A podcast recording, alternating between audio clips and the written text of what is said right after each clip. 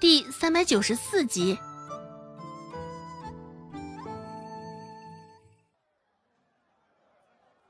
顾寒生居高临下的看着刚刚率先开口的男人，面上依旧保持着笑容，开口问道：“哦，好多人都瞧见了，是吗？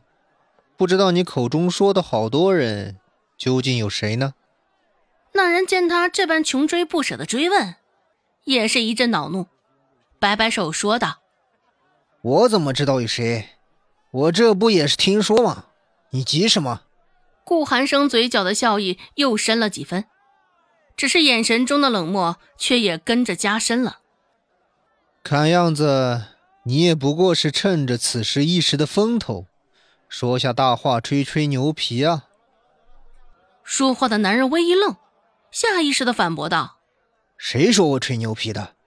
顾寒生当真是干了那般不要脸的事儿，心里还推自琢磨着：这是哪儿来的怪人，这般管东管西的，真是让人心烦。迎上那男人眼中的烦躁，顾寒生挑了挑眉，说道：“哦，是吗？看来你应该很了解顾寒生了。知不知道你口中的顾寒生，长得就是我这副模样？”这他娘的！这是议论顾寒生，被顾寒生本人听见了，一下子，那男人脸上的表情也是立马僵硬住了，来不及做反应，脸上甚至还带着之前的烦躁与鄙夷。另一个男人倒是率先做出了反应，朝着顾寒生便扑通一声跪了下去，而后又扯了扯那男人，那男人反应过来。也跟着扑通跪在了地上，饶了我吧，我再也不敢胡说八道了。顾言，你大人不计小人过，放过我这一回吧。捏起那男人的下巴，顾寒生警告道：“嘴巴长着，可不是让你说这些屁话的。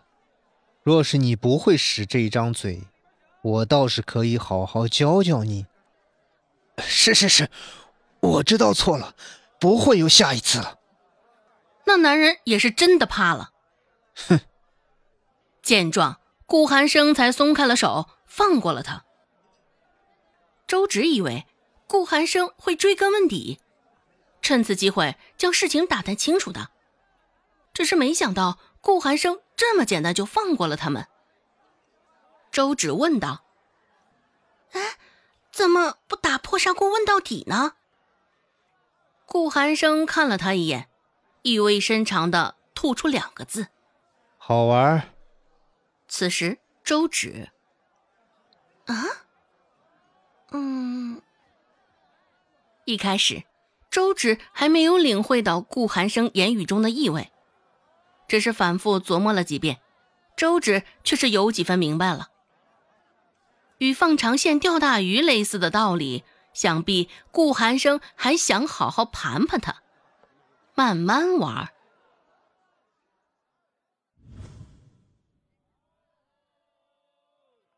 一路上，周芷也没少听人说起有关顾寒生的事儿。而说到顾寒生，少不了的就是类似“采花贼”这样的字眼儿。想到顾寒生先前说过的话，这些人大抵都是嫌嘴巴长得太碍眼了。董掌柜在药铺内出现的次数不多，只是最近这几天因为陈老的事儿出现的也比较频繁。周芷微微愣住了一下，便很快恢复了正常。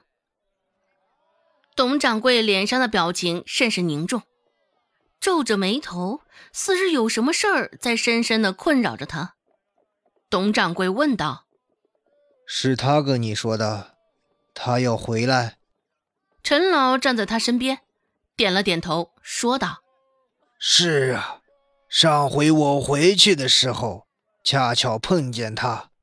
看他那样子，应该是刚从外乡回来，看上去还有几分的风尘仆仆。”陈老脸上也是一股子嫌弃的味道，继续道：“这阿发。”倒是将我们仁惠堂当做跳板了，想走就走，现在想回就回，之前走的那般决绝，他倒是还好意思说这样的话，当真以为咱们仁惠堂是收破烂的不成？董掌柜，我们可不能由着他这般胡作非为。董掌柜朝他摆摆手，示意他不要说了。我心里有想法，你无需多言。掌柜还是掌柜，伙计也还是伙计。陈老低头瞧了一眼董掌柜扬起的手，微微张开的嘴，最后还是闭上了。现在药铺里的大夫多了不少，加上陈老前段时间还犯了错，陈老在药铺里的地位可谓是越来越低。不过总是现状如此，陈老也是无可奈何。阿发，周芷记得这个名字，还是他刚来仁惠堂时听说过的。而他会来这儿，也主要是因为阿发走了。接替了阿发的位置。陈老是真的不喜欢周芷，只是现在他竟然不想让阿发回仁惠堂。看样子，比起周芷，陈老更为不喜的是这阿发。董庆海走进内室的时候，周芷这才反应过来，原先住在里面的人离开了，中了断肠草的男人，还有习惯一身黑的国字脸。真正是来的悄无人息，走的也是不为人知。周芷心里感慨道：“还真是神秘呀。”